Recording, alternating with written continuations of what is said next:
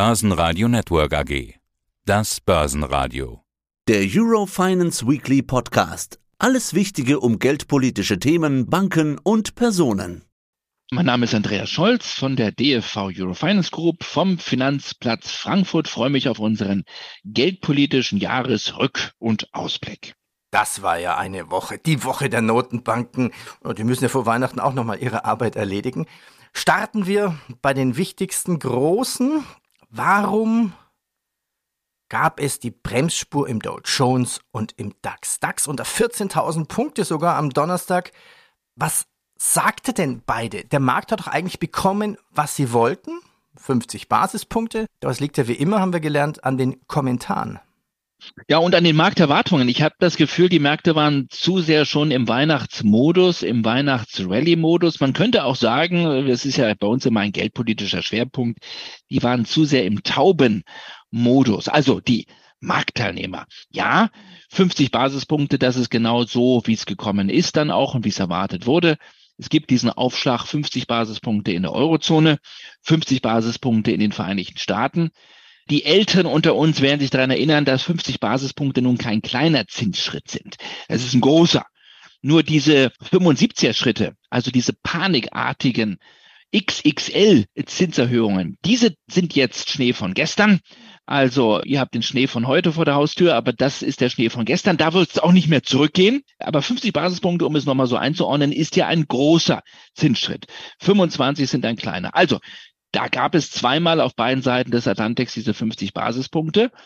Im Grunde genommen so wie vom Markt erwartet und trotzdem ja, gerade die Aktienmärkte waren sehr verschnupft und auch an den Rentenmärkten sind die Kurse gefallen, weil der Ausblick und die Kommentierung sozusagen, sowohl von Jerome Powell in Washington, Chef der Fed, als auch von Christine Lagarde waren dann doch eher falkenhaft. Mhm. Falkenhaft. Und das ist das, was die Märkte verschnupft hat. Das heißt also, es wurde nicht äh, Taubenfutter äh, verstreut, sondern eher Falkenfutter. Es gibt übrigens fast 40 verschiedene Falkenarten. Es gibt aber nicht den Winter- und Weihnachtsfalken, aber beide waren für mich wirklich Weihnachtsfalken. Was für mich spannend war, war eigentlich, Lagarde, die hatte noch eins oben drauf gesetzt. Also, wer am Donnerstag noch dachte, klarer als Fed-Chef Jerome Powell könne man nicht ausdrücken, dass der Weg zu einer marktfreundlicheren Geldpolitik noch länger sei, der wurde eines Besseren belehrt. Und nicht nur das, die Präsidentin der Europäischen Zentralbank, Christine Lagarde, machte sogar unmissverständlich klar, dass selbst gesetzt den Fall, Ihre Kollegen in Washington würden eine Pause im Zinserhöhungszyklus einlegen, sie dem Ganzen nicht folgen müsse. Das fand ich eigentlich einen bemerkenswerten Satz. Ja, sie macht jetzt wirklich nicht auf Christkind. Das finde ich eigentlich, mein, mein Bild ist das jetzt für die Weihnachtszeit, weil Christine Lagarde war in den letzten Jahren kurz vor Weihnachten immer das Christkind. Passt schön zu ihrem Vornamen, macht weit die Tür, die Tor macht auf. Das war immer das Programm der EZB. Nicht nur im Hinblick auf QE, auf die Liquiditätsversorgung an sich, sondern auch auf das Thema, die Zinsen bleiben da, wo sie sind, nämlich bei Null. Macht euch keine Sorgen. Das war übrigens das Weihnachtsprogramm vor einem Jahr. Und meine Überschrift vor einem Jahr bei meinem Weihnachtsnewsletter war, macht hoch die Tür oder macht weit die Tür, die Tor macht auf. Das ist jetzt zwölf Monate später völlig anders. Sie hat keine Lust mehr, das Christkind zu spielen, sondern sie kommt jetzt wirklich mit der Route und will jetzt wirklich das alles noch nachholen, was sie möglicherweise zu lange verpasst hat. Also völlig richtig der Eindruck. Sie hat noch mal eins draufgelegt. Dem Weihnachtsmann Jerome Paul glaubt man nicht so recht. Er hat natürlich auch versucht, am Mittwoch in der Pressekonferenz klarzumachen, die Reise geht noch weiter. Der Job ist lange nicht getan und die Fed wird die Zinsen noch stärker anheben als bislang eigentlich von der FED selbst erwartet. Es gibt ja diese trotz die Umfragen und in Washington geht man sogar von über fünf Prozent jetzt aus. Aber der Markt hat das Jerome Paul nicht wirklich abgenommen. Der Markt lächelt drüber und sagt, das ziehst du nicht durch. Das wirst du nicht durchhalten, weil spätestens dann, wenn die Wirtschaft ins Schlittern kommt, ins Rutschen kommt, gehst du nicht deutlich über fünf Prozent. Okay, das ist das eine. Und jetzt nun gestern in, in Frankfurt, ja, Christine Lagarde äh, war dann etwas besser drauf, äh, zumindest was das Thema äh, Markteindruck bedeutet. Sie hat den Markt beeindruckt, weil das hat man von ihr nicht erwartet. Von der EZB erwartet man dieses Tempo nicht. Und jetzt muss sie natürlich durchhalten. Das ist das nächste. Aber die Worte waren sehr, sehr deutlich. Vor allen Dingen gab es ein Wort, was neu fiel. Bisher hatte, hat sie das Wort nicht benutzt, nämlich das Wort signifikant. äh, das Wort signifikant ist neu im Kommuniqué verwendet worden. Es hieß, wir werden die Leitzinsen weiter signifikant auf ein Zitat ausreichend restriktives Niveau anheben. Und dieses Signifikant, das lädt natürlich jetzt ein zum Interpretieren, zum Nachlesen über die Weihnachtstage. Und das könnte bedeuten, das war es noch lange nicht gewesen mit XL Zinsschritten, mit 50er Zinsschritten. Da kommen aus meiner Sicht mindestens im ersten Quartal nochmal zwei dazu. Und das würde bedeuten, wir haben doch eine ganze lange Reise zu gehen. Und damit hat der Markt nicht gerechnet, Peter.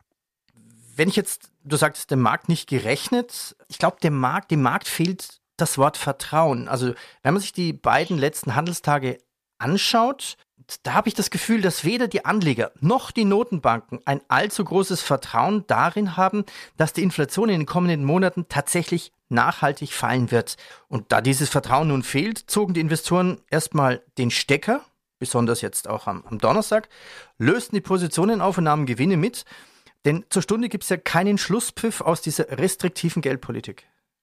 Äh, ich sehe es etwas anders. Ich äh, gehe eher davon aus, oder ich bin bislang davon ausgegangen, viele äh, Marktteilnehmer haben das, das Thema Inflation schon ad acta gelegt. Viele rechnen jetzt schon mit der Mutter aller Basiseffekte. Die wird auch eintreten übrigens im Frühjahr. Wir werden enorm rückläufige Inflationszahlen sehen. Es sei denn, es gibt noch mal eine ja, Verschlimmerung sozusagen in der Kriegssituation. Ähm, aber ansonsten haben viele Marktteilnehmer sehr, sehr optimistisch, vielleicht zu optimistisch, das Thema Inflation im Laufe des nächsten Jahres schon zur Seite gelegt. Es gibt ja nicht wenige Marktteilnehmer, die rechnen sogar mit Zinssenkungen schon im vierten Quartal in den Vereinigten Staaten. Und da gibt es einen riesen Clash zwischen dieser Zinserwartung, dieser Inflationserwartung und der Position der US-Notenbank. Die US-Notenbank hat ganz klar gesagt, wir sehen es anders. Wir gehen nicht davon aus, dass die Inflation so zügig zurückkommt. Wir wollen auch nicht den gleichen Fehler machen wie vor dieser Zeit der Bekämpfung der Inflation. Und jetzt wird es sich relativ schnell zeigen müssen. Im ersten Quartal, wer hat recht? Die Ansicht weiterhin der Marktteilnehmer, die glauben, die Inflation geht zügiger zurück, auch durch die mögliche Rezession in den USA. Die Fed könnte sogar bald nicht nur weiter nicht erhöhen, sondern sogar bald senken. Oder hat die Fed recht, die sagt, nein, wir werden den Hochpunkt über fünf Prozent sehen und bleiben dann auch lange dort. Und wir denken gar nicht an Zinssenkungen. Hier gibt es eine große Lücke im Moment zwischen der allgemeinen Markterwartung und dem, wie die Mitglieder des FOMC im Moment denken. Ja, blicken wir voraus. Was heißt das nun alles für das nächste Jahr 2023? Also interessant nochmal ganz kurz, ich, damit ich nicht zu viel rede, es gab ja auch die Projektionen, das heißt in Amerika spricht man von den Dots, da geben die stimmberechtigten Mitglieder der FED immer eine Einschätzung, wo sie die Zinsen sehen. Spannend sind auch die sogenannten Projektionen der EZB und da gab es zum ersten Mal die Zahlen für 2025. Also ich gebe zu, das ist sehr, sehr weit. Wir wissen nicht mal, wie 2023 ausgeht, aber dort wird in der, oder für die Kernrate wird im Mittel eine Zahl von 2,4 Prozent erwartet für 2025. Und das ist erstaunlich. Das heißt, die EZB geht davon aus, dass sie bis weit in das Jahr 2025 hinein es nicht schaffen wird, die Inflation Richtung zwei Prozent zu bekommen. Und das sehen die Marktteilnehmer im Moment ganz anders. Die Marktteilnehmer gehen davon aus, dass die EZB schon in 2024 wieder die zwei Prozent erreicht haben wird. Also sehr, sehr interessant. Ich gehe davon aus, dass wir jetzt wirklich nochmal eine EZB sehen werden, die nachlegen wird. 50 Basispunkte zu Beginn des Jahres, möglicherweise nochmal 50 Basispunkte und dann kommt noch einmal 25 oder zweimal 25. Dann sollte sie, also dann würden wir beim Einlagezins etwa bei 3,5 Prozent sein. Und das wäre schon für europäische Verhältnisse richtig restriktiv. In den Vereinigten Staaten gehe ich davon aus, dass wir vielleicht noch einmal eine 50 sehen und dann nochmal zweimal 25 oder jetzt relativ schnell in die 25er gehen. Die äh, FED wird Richtung 5 Prozent gehen, möglicherweise über 5 Prozent und dann abwarten. Also da kommt im ersten Quartal noch so einiges auf uns zu. Okay, jetzt stellt sich natürlich auch die Frage, wenn man Richtung Währung schaut, was macht Dollar, Euro, Euro, Dollar? Ich glaube, der Euro hat jetzt eine Chance, wenn Christine Lagarde jetzt ihren Worten Taten folgen lässt und nicht einknickt, weil es gibt, das müssen wir auch sagen, im Rat der EZB die Südländer weiterhin und es gibt nicht nur Falken. Also wir haben auch ein paar Tauben und die sagen, die sind jetzt schon nervös. Äh, Spanien, Frankreich, Italien. Frankreich vielleicht nicht so, aber vor allen Dingen Spanien und Italien. Das kennen wir ja, das Problem. Äh, wenn sie aber durchhält, dann äh, glaube ich, hat der Euro eine Chance, weil der Devisenmarkt nimmt es der EZB nicht ab, dass sie so falkenhaft weiter hier die Reise durchzieht. Und dann kann ich mir vorstellen, können wir nicht nur Richtung 1,06, 1,07, vielleicht sogar bis 1,10 laufen. Die Zeit des starken US-Dollar ist im Moment vorbei.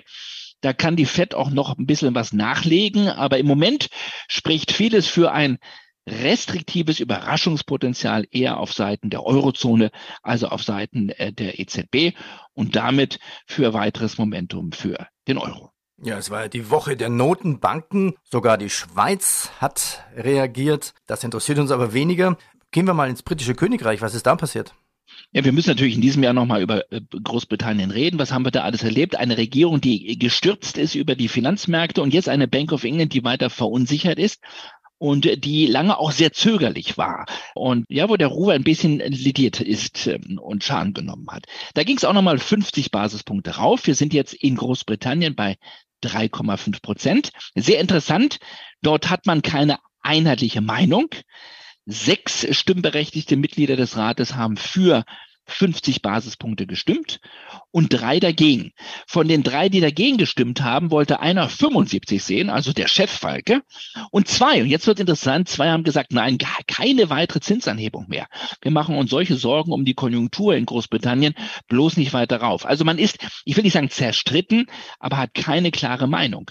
Und das hat das Fund verunsichert, das hat die Marktteilnehmer verunsichert. Das Fund konnte nicht profitieren von der Zinsanhebung, auch weil man Sorgen hat, oder weil man der Bank of England auch nicht zutraut, dass es weiter durchzieht, dass sie Richtung vier, viereinhalb Prozent geht. Möglicherweise geht sie sogar aber zu hoch und würde dann wieder die Konjunktur abwürgen in Großbritannien. Es gibt viele, viele Probleme in Großbritannien, im Vereinigten Königreich. Kein einfacher Job für die Bank of England und keine gute Perspektive für das britische Pfund für mhm. die nächsten Wochen und Monate. Ja, schauen wir uns noch die extremen Länder an. Passt ja zum Jahresabschluss. Norwegen zum Beispiel. Ja, wir sollten über zwei Länder nochmal abschließend reden, die wirklich Extremländer sind. Fangen wir mit Norwegen an. Die sind sozusagen diejenigen gewesen, die am frühesten begonnen haben mit ähm, der Änderung ihres Zinszykluses. Norwegen war das Land mit den ersten Zinserhöhungen. Da haben wir noch zugewartet in der Eurozone. Und die sind jetzt schon weiter. Das heißt, dort ist man schon im nur noch äh, L-Modus oder im M-Modus angelangt. Da gab es eine weitere Zinsanhebung, aber nur noch um 25 Basispunkte. Und es könnte eine weitere noch geben, das hat die Norges Bank angedeutet, dann wäre man bei drei Prozent. Inflation, die Inflation liegt aber auch nur nur in Anführungsstrichen bei sechseinhalb Prozent, weil man sehr früh begonnen hat zu bremsen. Man musste aber interessanterweise nicht diese Riesenschritte gehen, also diese panikartigen Bremsmanöver, die wir gesehen haben in Amerika und in der Eurozone, sondern man ist da homöopathisch rangegangen, aber man hat früher begonnen. Jetzt kann man auch früher aussteigen. Wir gehen davon aus, dass die Norges Bank, dass man in Norwegen vielleicht noch ein bisschen eine Erhöhung noch sieht. Das wird es dann aber gewesen sein. Sehr, sehr spannend. Der Vergleich Norwegen mit der Eurozone und mit den Vereinigten Staaten. Äh, ich vergleiche Norwegen eigentlich eher mit dem Nikolaus, oder so? Oder mit dem Weihnachtsmann, ja, genau. Ja, extrem. Japan, was ist da? Ja, und äh, auf der anderen Seite, 180 Grad äh, verkehrte Welt, ist weiter Japan. Wir haben ja häufig drüber gesprochen, die Insel fast ohne Inflation. Jetzt gibt es auch dort ein bisschen Inflation. Zuletzt lag die Kerninflation bei immer 2,5 Prozent. Also das ist mal für japanische Verhältnisse fast schon eine Hyperinflation. Und trotzdem die BOJ, die Bank von Japan, ähm, hält weiter Abstand von jeglichen Zinserhöhungen. Das ist das Land ohne Zinserhöhungen in diesem Jahr 2022. Und ich glaube auch nicht an eine Wende, denn das könnte es schon wieder gewesen sein, Peter, in Sachen Inflation. Der Yen zuletzt etwas fester, bremst natürlich die Inflation zusätzlich aus. Und sollten dann wirklich die Rohstoffpreise weltweit fallen, dann sinkt wahrscheinlich die Inflation in Japan im nächsten Jahr wieder Richtung zwei Prozent, vielleicht sogar unter zwei Prozent. Und dann müsste die Bank von Japan gar nicht auf die Zinsbremse treten, müsste sie gar keine Zinserhöhungen durchführen. Also völlig verkehrte Welt, völlig andere Welt. Japan 180 Grad verdreht oder auf die andere Seite gesetzt zu Norwegen und wir quasi mittendrin, die Eurozone und die Vereinigten Staaten. Ein schönes Bild so kurz vor Weihnachten. Andreas, dann sage ich herzlichen Dank. Dann wünsche ich dir und dem Team der Eurofinance Group und den Hörern warme Weihnachten. Beste Grüße und warme Weihnachten zu euch. Alles Gute. Der Eurofinance Weekly Podcast mit Andreas Scholz. Börsenradio Network AG. Das Börsenwetter.